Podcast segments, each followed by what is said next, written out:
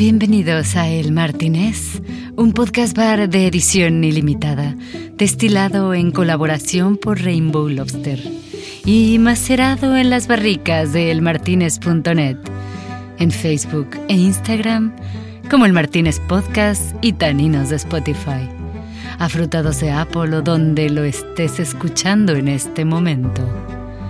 El Martínez una experiencia extrasensorial de Meo Deus. Hi everyone, this is an episode in English, but the first intro is in Spanish. So if you wanna go and hear just the English part, go to the beginning of the episode. Para el resto que hablamos español, ahí les va lo que sucedió esta noche y quién nos vino a visitar en eh, una noche bastante de Can Lion.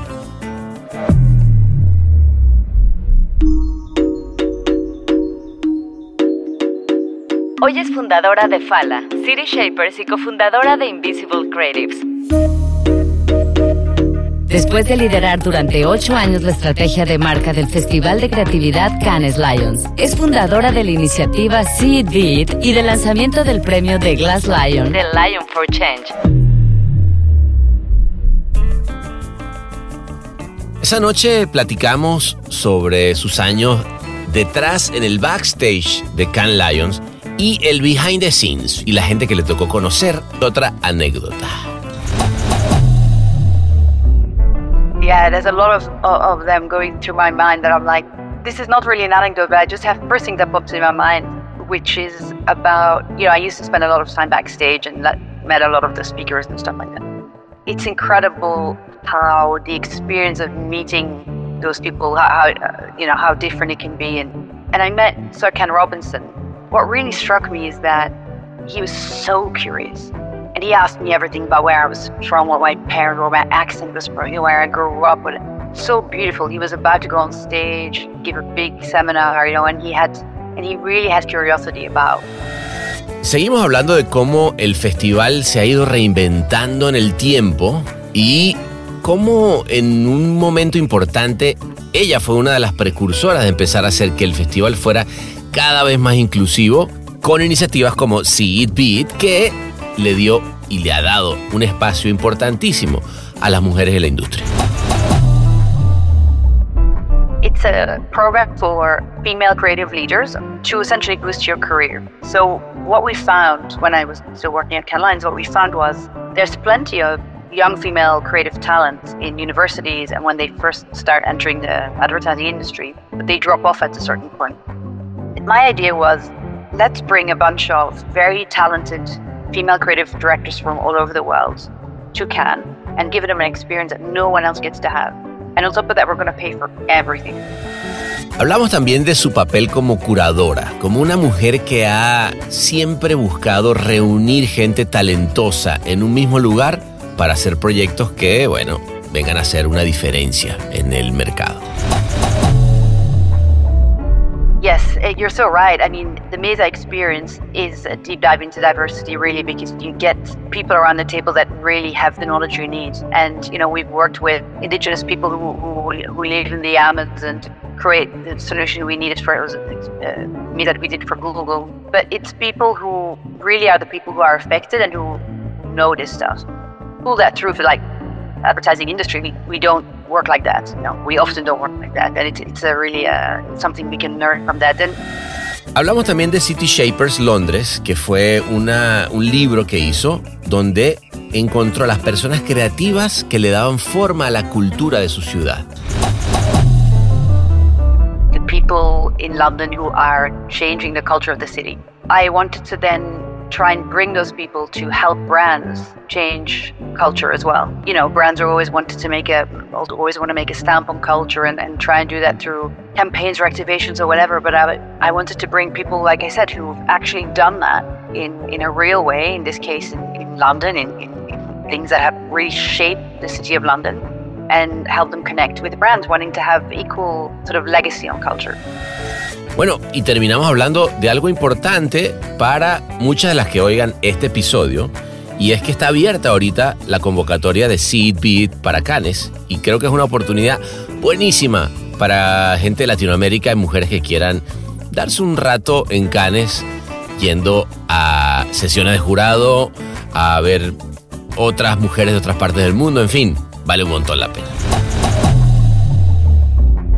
I think the program is something very special because it's not simply a course, you know.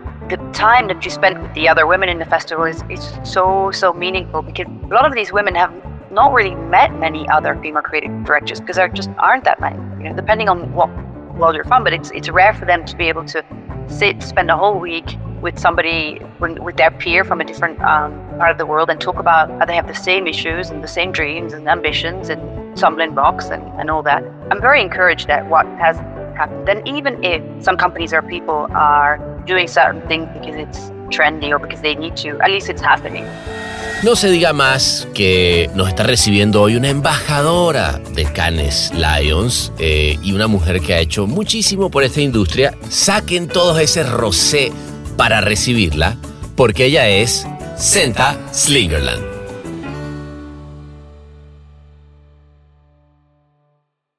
Hi, Senta. How are you? I'm good. I'm great. I'm doing great. How are you? Good. I mean, um, I'm not as cold as you are now, Mm. which is it's always good. But I want to invite you to have uh, a better setup for for this. That is, uh, let's go to Cannes and and have a drink. It's always better at, at the Martinez. Great. Let's do it. Does that make sense for you? Makes a lot of sense, and it's a place that I'm sure both of us have been many times. Totally. All right. Let's go then. Let's go.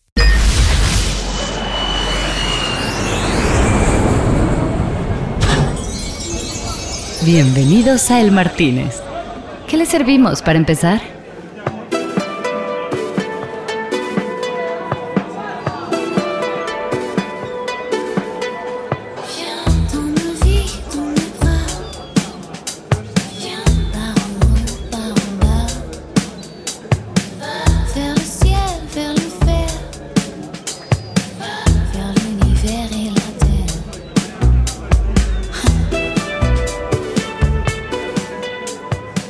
Okay, here we are. Senta, uh, wh- what are you? What are you going to have for a drinking? I always have the same. I always have an, uh, a rosé. A rosé. Okay. Um, excusez-moi. Oui. Uh, yeah. José, s'il vous plaît. À la, le bottle de, yeah, the big one. This. yeah. All right. We're gonna have that. Um, it's always good, you know, to have a bottle because then you start asking. You know how it is, and yeah, but then if you have a Magnum, everyone comes to you and asks you for. exactly. So you know. how, Let's getting how modest. many- how, how many magnums have you ever asked here? Oh, I, you know, probably none. I I kind of avoid them. No, no, no. I, I have been guilty of sharing some other people's magnums before. no, no. oh, nice. Okay. So, Senta, tell me, mm, when when you think, I mean, we are here at Martinez. I mean, you already have sandals, which is good because we are in always in an eternal summer. Uh, but uh, when when you think, because of course, Cannes for you is already uh, in the past, and it, but what what comes to your to your mind when I think about memories in this place? a lot of memories, but I I I love going to Cannes still, and it's very relevant to what I do today. But I see it as sort of a place where I run into colleagues from my entire life. You know, it's kind of a, a, a summer camp where you see the same people every year, like you used to do in your childhood. If you went back to the same place every summer and you saw the same people, and it's almost like no no time has ever gone past. You know, so I really Right. like it for that. Um, and people that were part of my life in different moments of my life. Right, right. No, and and and of course, when when you say still still very relevant for you, no, is that uh, because I mean, like doing Invisible Creatives or See It Be It has been, I'm I'm sure, uh, opportunity to really make a change in the industry. No, I think that. Uh, I mean, I I've used to, to go to Cannes when I I, I started going when I at the 99, so it was like a, you know, I was like a two-year-old boy. but um, but I've seen how how the, the industry has changed, and, and it, it, it's it's kind of interesting. Like people like you made for the industry in terms of how how it needed to be changing, no? Yeah, well, thank you for saying that. I am. Um, I actually have a. It's not a Martinez, it's a Carlton anecdote, but I, I hope you allow me to. Absolutely, I love anecdotes. it's- I, I, I just because you reminded me of it. I, I think this was 2015, and I was on the on the terrace of the Carlton, and I, I was still working at Cannes Lions at the time as the director of brand strategy, and I had worked a lot to try and get more equity in the jury rooms. Um, you know, Okay, wasn't 50-50 back then. It is now, but it wasn't then. But it was maybe like 35, 65, something like that. And it was a number that at that time we were pretty proud of. And um, a, a male, very senior executive from the ad world who will remain unnamed at this moment, but um, he, he came to me and hey, are you, you know, Senta that works for Cannes? blah, blah, And I know that you've worked hard at, uh, at this. And, um, and he said, you know, the other award shows, they choose people for the jury on merit, not on gender. What do you think about that? And of course, you know, I tried to tell him that merit is a very complex concept and that it has to do with um, advocacy and mentorship, and those are concepts that are not equal uh, for both genders or any gender.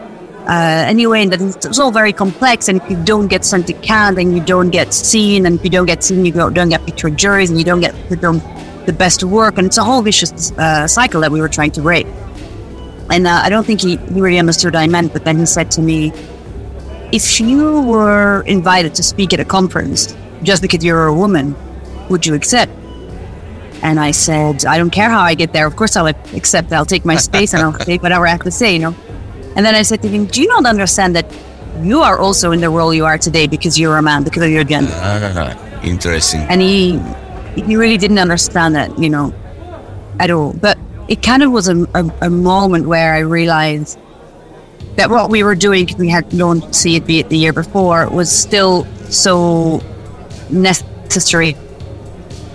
Take quite a few years before people really understood, and I think it's still it's still we're still in that process now. Right. Um, why important, you? Yeah, yeah, yeah. No, I, I, I agree because, uh, well, but you know, it, it's, it's amazing uh, how the, the change uh, in the industry, right? Like, um, yeah, I mean, 20, 20 years is a lot. Uh, when I think about See It Be It or any other platform that really looks for gender equality, um, maybe we're we're talking about five years ago, no, or something like that. Uh. I, I, I mean, like like really, like like really committed to it, no. But uh, but it's true what you're saying that that still uh, we're still in a moment that we are in an early stage for it, right? Like like really like um, we we're still fighting for people to really get to understand what the problem, even what the problem is, right? Exactly, and I think there's some some processes that these things go through, and the first is um, either putting language to it. Right. Um, if you think about like the Me Too movement, for example, Uh huh. it it put language on something that we all kind of knew existed, that maybe we've all been through, but a very simple hashtag word like Me Too kind of made it. I don't know. It's almost like it, it gave it language for you to much more easily um, share an experience that you that you've had. Right. Um, and so I think, you know, before you have language or something, it doesn't exist. That's why it's interesting to, to, like you do as well. You speak different languages, right? And then you realize that in different languages, you sometimes have different personalities because in some languages, some words just don't exist. So it's almost like you can't feel them, Right. Because the word is different. So it's a little bit the same. Um, the same with this. It's it's putting language to something fast. Then it's it's explaining it. It's putting a in this industry, especially putting a business case behind something. Right. And um, but yeah, it's true that since you know Cannes Lions or me at Cannes Lions launched See It Be It, for example, and then the Glass Lion the year the year after that, um, a, a lot has changed. And so now when I when I go into meetings or festivals or whatever it is, there is a whole bunch of stuff I don't even have to explain anymore. I can I can Right. you know I can start from the middle, but then there's still a culture. Uh, there's there's been ten years of this language, but there's been you know 200 years of another kind of language, right? So, Right. so there is work to be done, but I i'm very encouraged at what has happened. And even if some companies or people are doing certain things because it's trendy or because they need to, at least it's happening. You know. Right. No, no, no, no, totally. Uh, wait, wait a second. Uh, wait, yeah, okay. So we have we have the bottle here. Let's let's just. I would like to propose a toast for for all the Oh, changes that. make us better. Oh, Cheers. Cheers. And uh, Hello. um, uh, yeah, I mean, it's it's interesting. Like like when you see you that you still uh, coming here to to Cannes uh, every year, but but um, because now you're you know in other part of the table, no? Right. Talk, talk me a little bit about about Mesa. Uh, how, how is how is that developing? talking about uh, table, yeah. Yeah. Yeah, so I guess now that I've, I, well, I left Cannes Lions already about eight years ago, but now I Yeah. have, I guess, more what you call like a portfolio career. You know, I have different hats. And one of the things I do is I'm a leader at large at Mesa, which is um, Portuguese for table or Spanish for table, just in Mesa. Yeah. Um, it's it's a company that was born in Brazil, but now is really all over the globe. And I joined them in 2016, and they've completely exploded. Um, and are now now globally, and I'm, I'm proud to still be uh, sort of a, a freelancer for them. So they have a core team, but then they have about 60 people around the world that they call leaders at large that hop in and out of, of projects as as they go. Um, so it's it's going well. I think it's the not. I think I'm I'm 100 percent sure that it's the the job, the the project that I that has been most challenging in my life. Oh, that yeah? is- that I've learned the most from. Why why why is that? Um, every time I'm I do a mesa, which is essentially a mesa is a is a five day project where we solve and prototype a problem for a client. Right. A problem for which there aren't any benchmarks. Okay, we try and find a solution for which there aren't any benchmarks or, or off the shelf solutions in the world. And we do that by sitting people around the table that have all the knowledge and skills that the prototype, that's a solution need. So um, for a week, you're locked up in a room with the problem owner of the client company, the, the you know the, the people, the person who has the decision making power to make a solution happen, and then people from the market that have all the knowledge and skills you need. So you can be working with a chef from the Amazon, you can be working with a AR specialist from Taiwan, you can be working with you know anyone Wow. in the world that, that we need to solve. So every time you need, you know, it's a different problem you're solving. It's a di- so you need different language, different skill sets, different. You know, your brain is working overtime, and it's the the wonderful thing about it is that, but for the client, the wonderful thing about it is that a solution is made in five days. And it's not an experiment. It's not something where we just kind of say, "Yeah, let's have a brainstorm, see how it goes." We're actually solving the problem. Right. Um, we, we over the last ten or twelve years, Mesa I think has done three hundred of, of these projects. But And how, we kept recently, and we we figured out that in ninety six percent of the of the case, the solution is implemented by the client between six and twelve months after. So it's it really happens. oh know. wow. It's not something you can exercise to to sort of exercise your brain a little bit. It's something that actually. So you save Yeah, actually actually execute it. You you, you actually go and, and actually do it. No? Exactly, exactly. So at the end of the five days, you have the prototype ready, and then you, you're ready to implement it. But all this decisions made, and all the all the all the all the information you need. Um. So for me personally, what's so challenging is that every time it's a completely different topic, Right. um, and you're in the room with some of the smartest people you've ever been in a room. So you better bring your A game, you know. And when you do a mesa afterwards, you're like, oh my god, I don't know if I can ever do that again. And a few weeks later, uh, you do another one. It's and these days I do them much, much, much more um, less often, but they are they are incredible uh, learning experiences. El Martínez es el Martínez. Sí, él. o la Martínez. ¿Por qué no?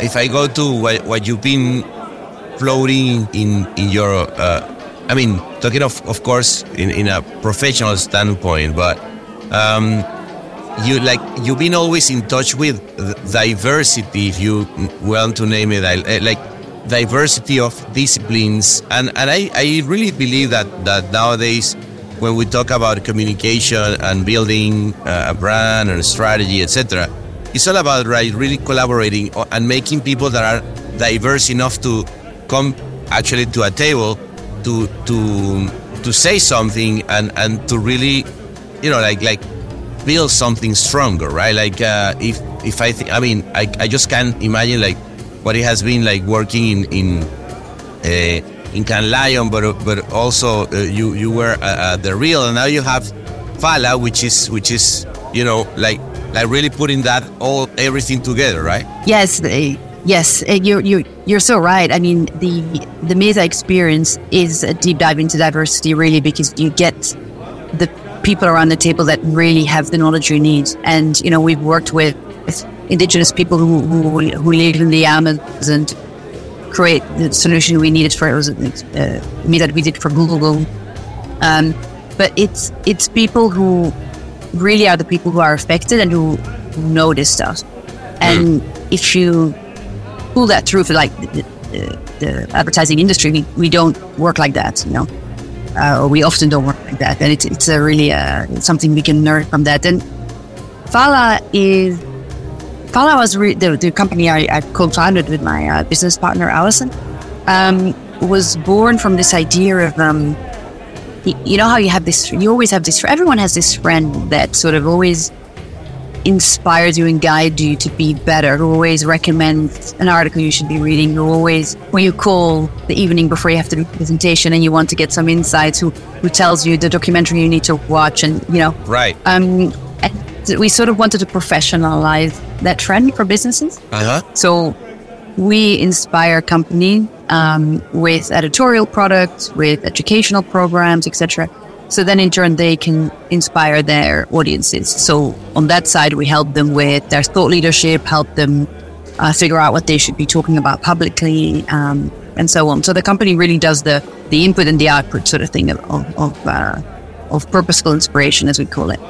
Um, and for that we also Purposeful uh, inspiration, purposeful. Uh, you know, I'm, my English sometimes when I get rosé, I get a little bit dirty. No, yeah, you but- can speak the language that's that's best. To actually, often in Canada it works the it works the opposite. People start being very fluent all of a sudden in all sorts. Oh yeah, that's true. That's true. Not my case, but by what I'm seeing. No, but but when- when I think I, I know I, I like that phrase, right? Like purpose for uh, inspiration, and uh, and it's what it what is really driving. Well, most of the uh, uh, creatively, uh, the the brand nowadays, right? It's it's like being on the spot. I think. If, if you if you talk about that, like Do you mean um, like, like you mean a with being on the concept that, that really like being inspired by something that has a purpose and and as a brand or even as a person just look for it, It- like nowadays i think that makes a lot of sense my point of view The thing is that there's so much out there these days. There's so many ways to get your information. There's so many things you might need to have an opinion on or read up on that. It can be very hard for for individuals, but for companies as well, to sort of know which direction to look in.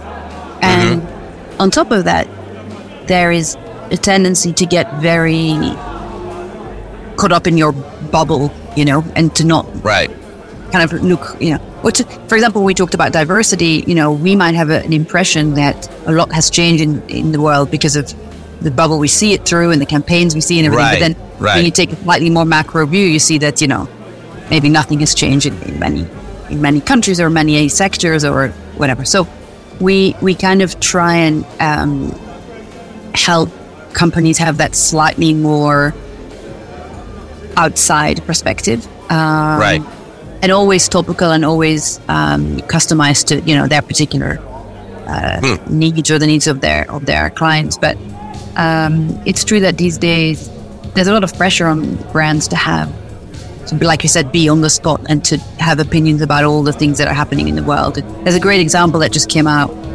well, that just happened, where the CEO of Web Summit, you know, that the conference that happens in Lisbon every year, Yeah. made some comments on the on the the situation in Gaza and Israel, and um, and it's and completely backfired, and it's it's it's um, What What did he say? Uh, he, he made some pro Gaza comments Oh. which, that that um, lots of his investors and clients who are from Israel or Israel supporters, um, you know, weren't very pleased with that and are now pulling out of the event and everything. It's just an example to show how, how the pressure on brands to get their strategies right, to get their point of view right, to really know what they stand for. And obviously, you know, I'm, I'm essentially by trade a, a, a brand strategist, so it's something that I, I do help brands with as well. But it's a it's a complex matter. It is. It is a complex uh, matter, but but uh, when when we think about like really getting out of the bubble, um, that's where. I mean, I know that Cannes Lions, in a way, it's, is about business, setting the benchmark, everybody like like understanding where the good work is, but but I think that that uh, I'm not interested like into that phenomenon, but but asking you as someone that that has always been like really looking for uh, what what is happening in the world in terms of, of creativity, no? Because Mhm. uh, um, like I think that the industry need that a lot, and, and I kind of understand that if I am a you know a marketing person or a creative, will need to have someone that actually give me some perspective. Uh, let's put it that way, right? Like like uh, like uh, that's that's a little uh, a little bit of what, what I think that you do, for instance, with with CP with city shapers, right? That is like uh, really bringing creative people to to shaping the cities, no, and and have a minimal Yes. in, impact in, in in culture. is because you have the possibility to actually get to know those people that are all over, right? I lost you in the last sentence. The computer went a little bit funny. But what was your Oh, last? yeah, I don't know. No, no, no. What, what, I, what I was saying is that when when when I think about uh, city shapers, is because you have the the possibility to actually getting co- and connecting, getting out of the bubble, and finding those people that are really coming together. No. Yes, and I mean, as people working in advertising, we like to think that we do incredible things that we change the world. But you know, I, I'm always interested to look at people who are sort of actually doing that Yeah, exactly. and and helping them not only inspire us working in the industry, but maybe help and collaborate. Um, and I think that you know that's what I meant earlier when I said you know the adver- advertising industry is not always good at using the people actually going through certain things or have actually achieved certain things or know about certain things. Um, But part of my aim is to encourage the ad industry to work with those people that have actually done stuff. And I think Mesa is a perfect example of a company that does that well, where they put brands together with people who actually have, have done this stuff before, uh, who don't work in marketing necessarily or whatever, but who, who have um, who have proven themselves to have solved a particular problem. And game, cha- uh, sorry, uh, City Shapers is a, is a book I read about the people changing the, the culture of our cities, uh, London in this case. Um, and yes, it was it was me looking at people who've actually done sort of creative projects or creative things or build creative solutions that are that are shaping the culture of the city. And it's not campaigns or you know whatever, but it's um, Yeah. it's actual experiences, product, um, places. Wait, wait a second, because I yes yes because I have people here in the tables. You know how Martinez is saying people is drinking and whatever, and, and they're trying to ask like, what is city shapers anyway? Like like like uh, they, they they hear about culture and, and shaping, but but how, how what is it if we if we have to put it in a log line? Right. So it started from this book I, I, I wrote um, Uh-huh. about uh, the people in London who are changing the culture of the city. And I wanted to then try and bring those people to help brands change culture as well. uh, you know, brands are always wanted to make a, always want to make a stamp on culture and, and try and do that through campaigns or activations or whatever. But I, I wanted to bring people, like I said, who've actually done that in, in a real way. In this case, in in, in, in London, in, in, in things that have reshaped the city of London, and help them connect with uh, with with brands wanting to have equal equal sort of legacy on culture. Esto es El Martínez. How did you find them? Like, how did you start all that journey? Because, I mean, one thing is, you know what, it will be good to write a book about people who's changing the culture of my city. And the other thing is actually going and, and talk to them and find them and, no? Yeah. Well, it's it's funny. Um, Mesa again has has has taught me to um, has I guess made me a, a very good curator because often when you need some somebody, for example, you want somebody to speak at a conference or so forth, it's very easy to just say, "Oh, I know somebody who who wrote an amazing book on that subject," but it's much more interesting to get the person who's actually worked in that and who's, who's changed something Right. who's touched something, you know. So um, yeah, I, it was a very very fun project doing that at City Shapers and speaking to lots of different people, and I wanted to make sure that I touched lots of different pillars. So I wanted to make sure that I talked about art and I talked about um, retail and I talked about diversity and, and lots of different things. So that's sort of how I started. You know, what are the subjects that I need to touch, and then find the people that I feel have had the, the most uh, impact and the most interesting interesting story. And again, when when I work with Farah, for example, and we put together, let's say, uh, a day for a client to to talk about, I don't know what it might be, something about business transformation, and, and get a bunch of speakers together and, and build a day for a client uh, about that subject um, the same way. It's it's never trying to. We never sort of go through our um, Rolodex and see, okay, who we ha- have we got that could be good. We always think who would be ideal, who has done something that's been incredible in terms of business transformation, and get those people. We kind of never start from sort of you know our book of friends, you know. Um, which is a which is why I created a great network because I always go out to people I don't necessarily know because people always say, "Oh, how do you know all these people?" And I'm like, I don't. I just I just contact them. It's actually incredible when you try and speak to people about putting them on a mesa or involving them in something I'm doing with Spala or putting them in a book I'm writing or whatever. Um, nine out of ten times, people are very, you know, excited to help and say yes. But people often try. Nice, nice. But but but I think that it comes out of being curious, right? Like I, like Mm. being a um, like when I hear you, it's like being a curator. Uh, in a way, it, it has to do with actually handpicking uh, personalities, stories. Uh, but but I think it has to do with with curiosity. You know, like there are people that are really just doing their thing, and and people like you that are really like seeing the world outside and saying, "Hey, what's going on there and there?" Mm. Yeah, I think you're right. I hadn't actually thought about it that way, but um, I think you're right, and I think it's also about um, finding voices that will not just inspire you because of what they have to say, but how they say it and how they lead their lives, um, and people that have sort of ambitions that are a little bit different or beyond of what we know traditionally ambition means.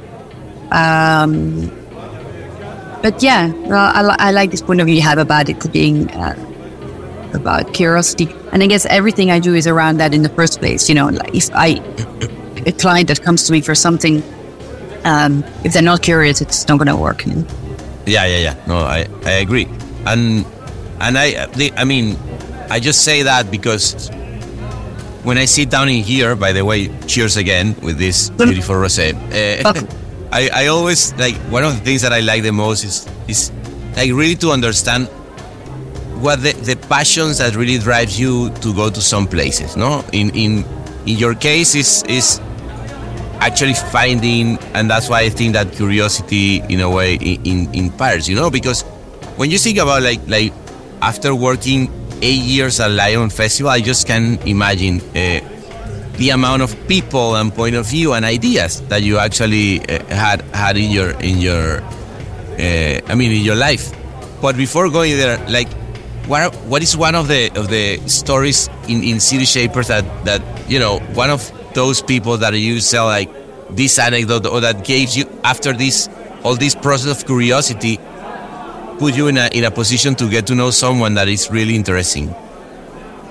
interesting people. One one story, if that's what you mean, like one story that really inspired me from from that journey, um, was a a guy here in London who um who started a, a cafe where when you go to the cafe you order a coffee or something, Okay. and then you can also pay it forward.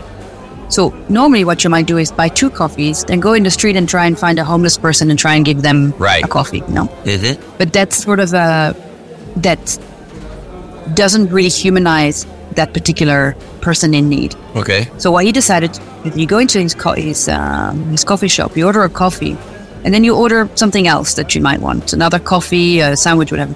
And when you order that second coffee, you go to a big blackboard on the wall and you draw that coffee that you bought, or a sandwich, or a bowl of acai, or whatever it might be Okay.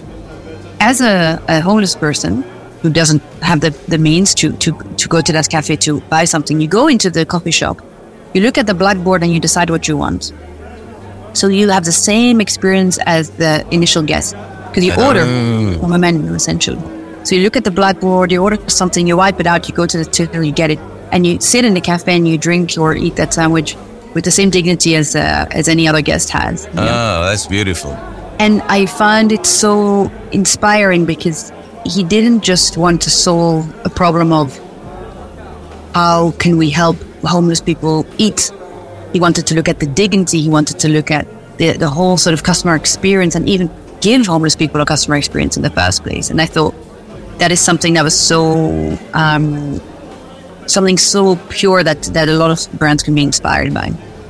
Um, I mean, there's other hundreds of stories. Yeah, No, no, of course. That's one that I, I, You no, no, but that, that's that's beautiful because that just makes you think how how a little change or a twist, in this case of uh, uh, you know the the the process of uh, giving giving no actually uh, can can really change in this case the whole experience of of uh, not only fulfilling the need but also actually fulfilling the the the the, the moment for someone right which is Exactly, and changing really how homeless people are seen in the city and, and, and how they are treated. Because, you know, I, I used to frequent that, that cafe, and basically you're sitting next to, next next to, you don't know who we're sitting next to, but everyone is the same. Everyone's drinking coffee. Um, yeah yeah yeah I think it was a, a very, uh, and this, this guy was, I think, 23 years old, 22 years old when he started this cafe. oh really and he had a, an economic background. It wasn't a, a marketing or you know design, you know, a entrepreneurial background. He was a he was an economics major. You know. no well but that's that's the beauty of uh, ideas that can come from from any place but uh, okay now but but now i want to change now here to to actually can and and I, and I want your because how many how many years did you came here to Cannes? Uh, because you Oh, or Uh, have you you I think lost that- you lost your count? I did. Uh, yeah, I did. I think the first time was 2004. Okay, So it's come yeah about 20 years. wow. Two So- years of COVID that we didn't go. I guess. And I just can imagine the the anecdotes that you have had No. eh, in those years. Uh, Don't uh, don't, don't make me. Come on, give me one. one that is, you know, editorial that uh, we can put here. But no, of course, I like. There are like for me too. I I I started. Of course, I'm I'm younger than you, so I started coming when I was at 99, and um, I've seen I've seen how how it has changed and everything. But the amount of stories, and I just can't imagine in your in your uh, position that you have lived. No? yeah, there's a lot of of them going through my mind that I'm like, mm, Not that one. no, not that one. Yeah, not not not that one. Um, um, you know, this is not really an anecdote, but I just have this. Is one of the first things that popped in my mind um, which is about you know I used to spend a lot of time backstage and let, met a lot of the speakers and stuff like that. Course. And it's incredible, actually, how the experience of meeting those people, how, how you know how different it can be, and um, and I met Sir Ken Robinson. I'm not sure I remember. And um, what really struck me is that he was so curious. And he asked me everything about where I was from, what my parents, were, my accent was from, you know, where I grew up with, you know, and I, I thought that was that was um, that was so beautiful. He was about to go on stage, give a big seminar, you know, and he had and he really had curiosity about me. I was, I was young at the time. I think I was. Uh, I don't even know if I was. I was. Uh, how many years I'd been there, but I, yeah, definitely young and inexperienced. And he, he asked me so many questions and was very interested. And I, I didn't meet him personally, but one year we had Bill Clinton. And a lot of my colleagues met him. oh wow. And it was a sim- it was similar. Everyone was talking about it backstage. It was a similar situation. How everyone that he came across, from somebody giving him a glass of water or you know putting his microphone on, he was asking about where they were from, what kind of background Oh, they had, really? did, and, and and and then remembered. You know, if they would, if he would then run into that person the next day, he would remember the name. Just an incredible ability to remember people and make everyone feel very special uh, in that room. And- You felt like I didn't I- meet him, like I said, but people told me you felt like the only person in that room when you were with him. No, and actually connecting. No, I think that the what you're saying is is how, how easy will be, you know, being Ken Robinson or or Clinton. Just don't give a damn about Uh-huh. people who surround. But but at the at the end, and and going back to the curiosity that I think that's the beautiful word. Um, when you are when you're still eager to really get to know where you live, right? Like uh, in in a way that makes sense. Solo para desconocedores. El Martínez. For me, that was really the differentiate, differ, differentiator rather between lots of people. Is that he, whatever moment in his career he's in, like you said, um, he's still willing to learn from anyone who comes across. One one incredible meeting that I had was with um, Monica Lewinsky. Oh yeah, I- I spent a lot of time with her at the festival. We had one-on-one time. We we had drinks together. The, behind behind this the stage and everything, and it was very interesting to finally meet her because she was somebody that I grew up with. and, You know that whole story. Um, I, I grew Of up course. and had a particular view, probably even uh, of her. So meeting her personally, talking to her, not in great detail, but really, yeah, talking to her about sort of her life and stuff. That was uh, that was that was really incredible, and that also made me really think about the power of media and you know the responsibility we have. what, what year was that? 2015, I think, 2015. Yeah, when she came out with all her like anti-bullying um, campaigns and so on. right, right. No, no, because um, I think when we are talking about diversity, Me Too movement, etc., I, I think that the Monica Lewinsky, one of the cases that I re- I really think it, it really put in the table the the the, the, the problem and the and the all the nuances around it. No. Yes, absolutely. And, and she, you know, she was belittled and broken by the system and, dare I say, the patriarchal system for many, many, many years before she had her, I don't even want to say revenge, but before she had her voice heard. And um, she also, she met the See It Be It group that I brought to Cannes that year. And that was, a, that was a magical uh, uh, meeting. But she was a highlight for me. I remember she sticks out when you ask me about anecdotes, know. Yeah, yeah, of course. And there was lots of anecdotes about things not working and all the dramas we have, you know, like things you, I mean, typical festival event stuff that is always keeps you on your toes. Yeah, yeah. When- you when you are close, getting closer to that day, and then you know that everything's gonna happen in just two hours, and then you are. Uh, Absolutely. And people, work. Yeah, people used to ask me, um, so you work for Cannes Lions, what do you do the rest of the year? And I was like, haha, ah, you have no idea. the, the saddest day actually for me of the year, sounds sad me now saying that, but was the, the that Sunday, you know, it used to, uh, now it finishes on a Friday, it used to finish on Saturday. And then on Saturday night, Sunday morning, it was like bam, bam, bam, breaking everything down. And it's like, oh my God. that Well, was always a sort of emotional I- moment. You know the the uh, latest Cannes that I went that Cannes like, like two years ago. I stayed one more day, and you know I was walking here through through the Croisette, just and then I saw an event of Cannes Lion, and I'm, I was like, "What is this?" And I, and I was like, "I don't care." I'll, I guess I saw people drinking wine, you know, in the in the in the evening, and I was like, "Ah, I'm, I'm going in." So I went in, and uh, and then it, it happens to be an event that that the festival did for all the collaborators, right? Ah, the uh, staff party. Yeah, yeah. The staff party, and staff party.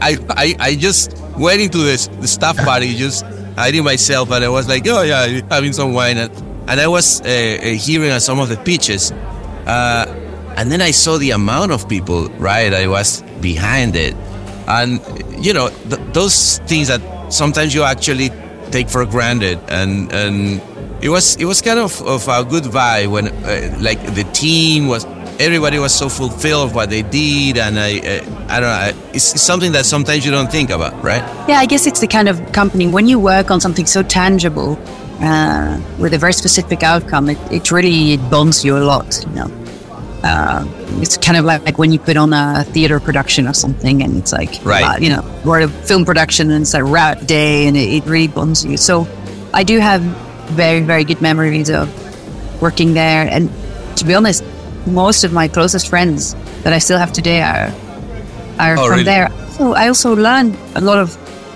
stuff there to that I still use in my work today. I, it was the first time that I was on stage giving a talk that I still do now a lot. You know, it was the first opportunity that I, I got. I got speech training there, lots of lots of stuff, lots of skills that I that I use in my today day to day. Today was I I got there. So I'm grateful for that. Well, No, for sure. it's- it it's made me travel around the world.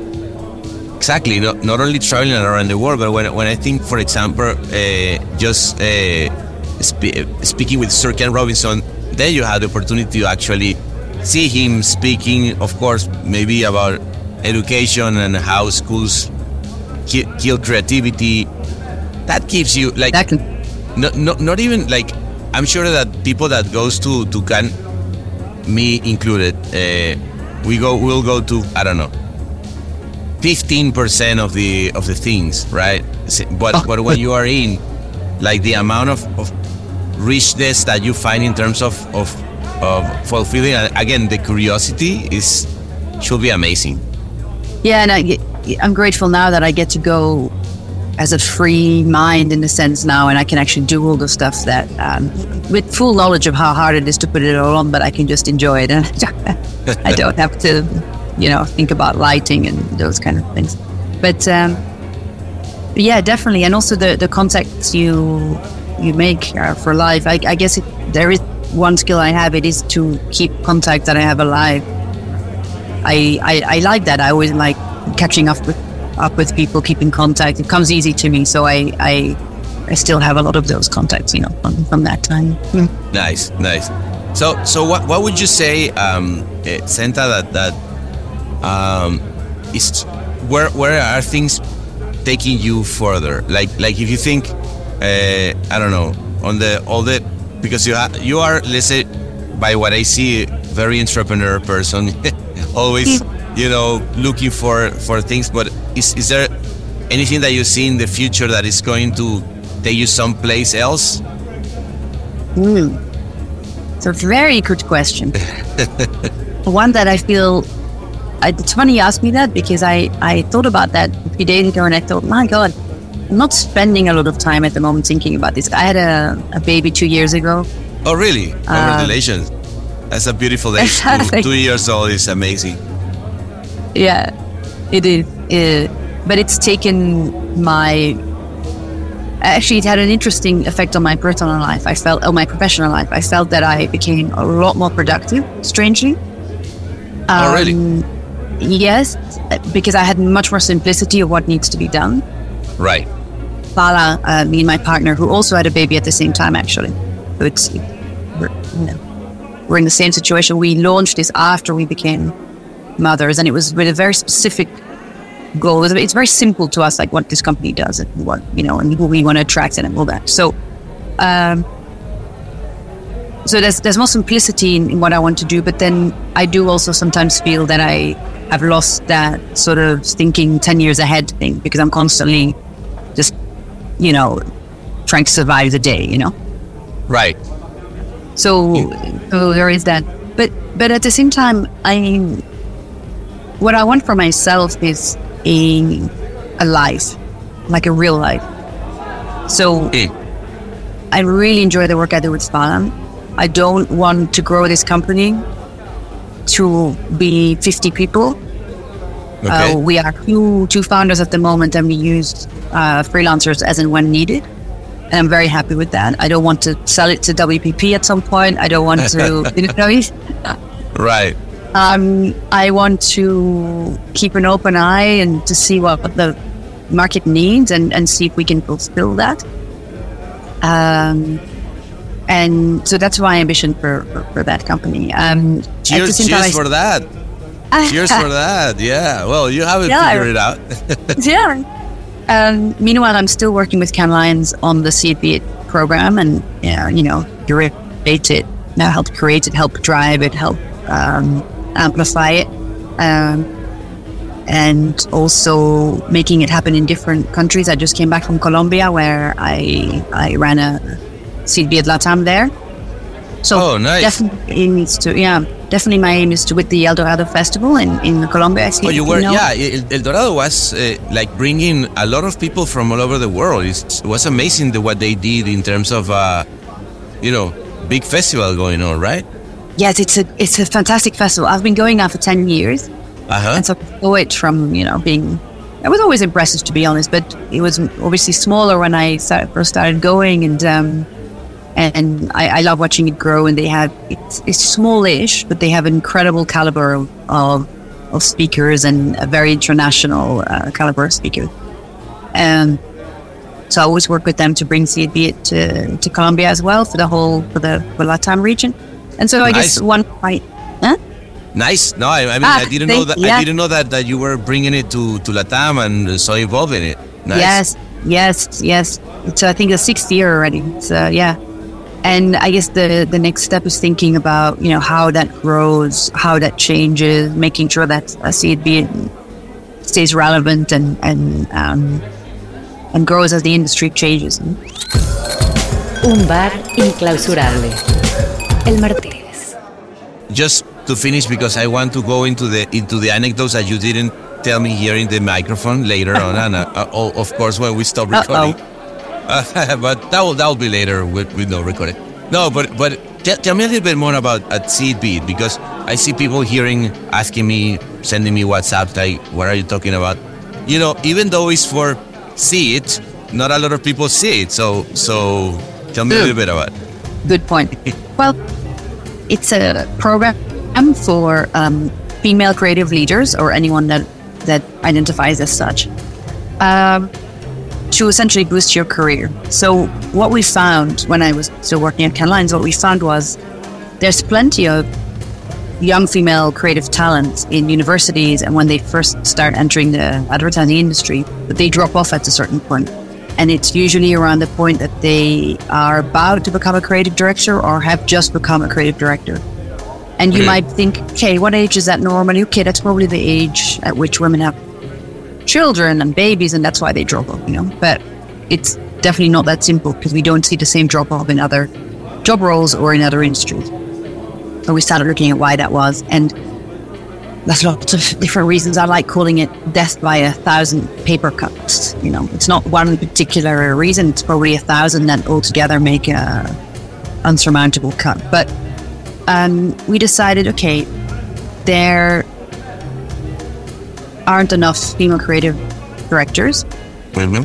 Um, one of the reasons also is they're not they're not being groomed to be uh, creative directors. So and they're not coming to Cannes.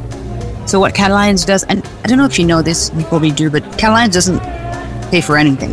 Like they don't pay for their speakers to speak. They don't pay for their judges to fly. You know, you know that Yeah.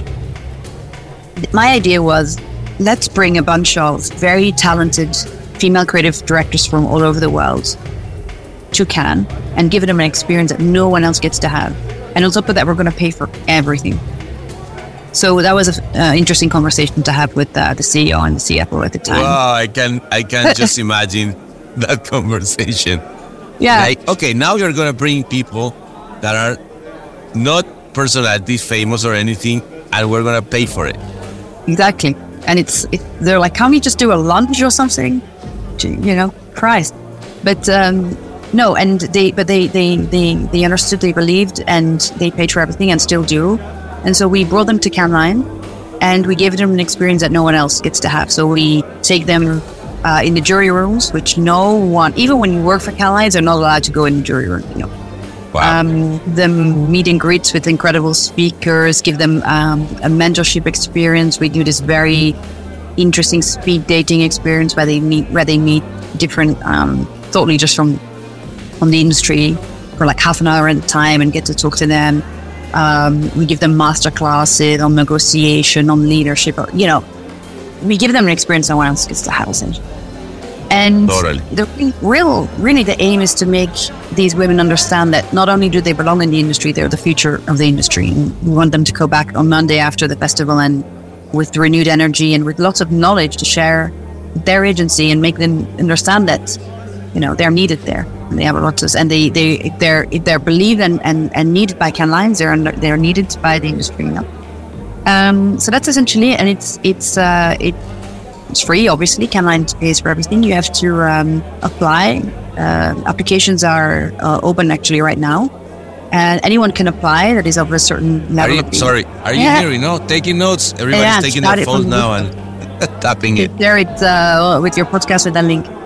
Um, and yeah, if you're chosen, you get to get to go to Cannes. Now the thing is, obviously, this is for twelve. Sorry, it's 15, 15 women every year. Yeah. Um, we do want to amplify that. So we do have events throughout the year in different territories. Um, So you know, are there are there like like a quota for every region in the world? Like like when you say you're going deep deeper into Latin America, is there are there X amount of uh, you know places for people in Latin America, or how does that work? Not really. The the See It Be It program in Cannes is for globe is global. So we want to make sure that we have representation from US, from. Latam, Mhm. from Africa, from from Asia. Um, but then we have the Latam version, which is uh, in collaboration with El Dorado, which is um, 12 places and just women from Latam. Oh, okay, got you. So it, that's actually in El Dorado. Got you. That's actually, but Okay. there have been women that have been part of the El Dorado version, then maybe two years later have applied for the Cannes Lion version Yeah, and I- also. I have had in this same table, uh, like Daniela Varela. She, she was one of the Uh-huh. And and when you hear her experience on on on that, uh, it, it was actually life changing. Like like uh, just just for you to know, it's good. I mean, Yeah. not not many times you have that possibility, but uh, uh, but I I have to tell you, Senta, I, I've heard that like many women that have had in that program and. And it has really opened their mind, and it's and it's really something uh, important. Yeah, it's. I think the program is something very special because it's not a.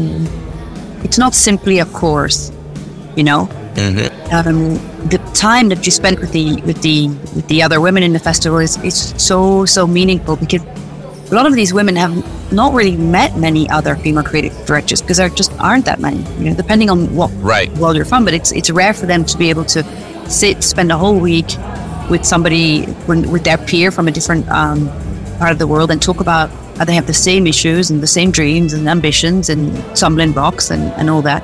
So um, often they say, you know, it was incredible meeting all these incredible mentors and speakers, but actually the most incredible part was meeting each other. And I have WhatsApp groups back dating back from See It Be It 2014 Wow. that are still active, and I'm in all different groups. Wow. And it, they'll say, "Help me with this thing. My boss is being blah blah. How do I deal with this grief? Should I take this job? How do I ask for more money, etc., etc." It's really a cheesy word to use, but it's really a very powerful global sisterhood. It is. It is. Well, congratulations on that, and cheers for for that program. Like like I really like uh, people that are like you changing what what we have. So, but uh, before we close, uh, yeah, give me no, no, give me another one because we're gonna stay here. It's just gonna stop recording. Um, uh, because I want you to, I want to hear the rest of the stories. Okay, such as No, later, later. I'll, All I'll ask drama. you later. Yeah, no, thank you, thank you for now. And uh, in this recording session, we're gonna continue later. Um, it's, it's inspiring and and yeah. So so the best for the for the future with Thank you so much. See It Be It, and go ahead. Thank you so much. It's, I love that you that you do this and uh, that that you bring people together in this in this way and get us to re-experience um, Cannes in the cold. So lovely talking to you. Nice to meet you.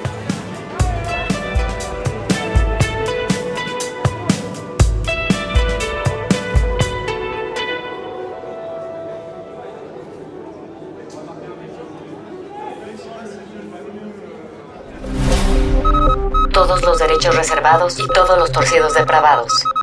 El Martínez.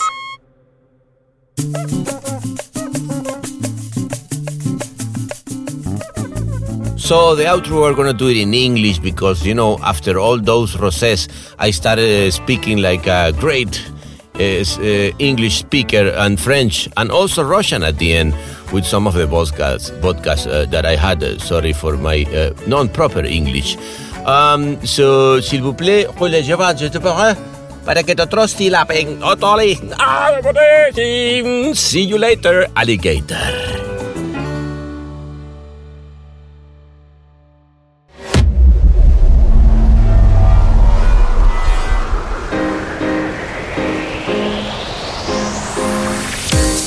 Este episodio fue mezclado y musicalizado por el gran Ahmed Cosío en Ciudad de México. Locución de la voz Marley Figueroa desde Ley. Investigación y booking, Natalia Visione desde Buenos Aires. Escrito por Sebastián Arrechedera. Dirección de arte y redacción Ángela Forti. Desde Madrid. Una producción colaborativa de Rainbow Lobster. El Martínez, un podcast bar improvisadamente meticuloso.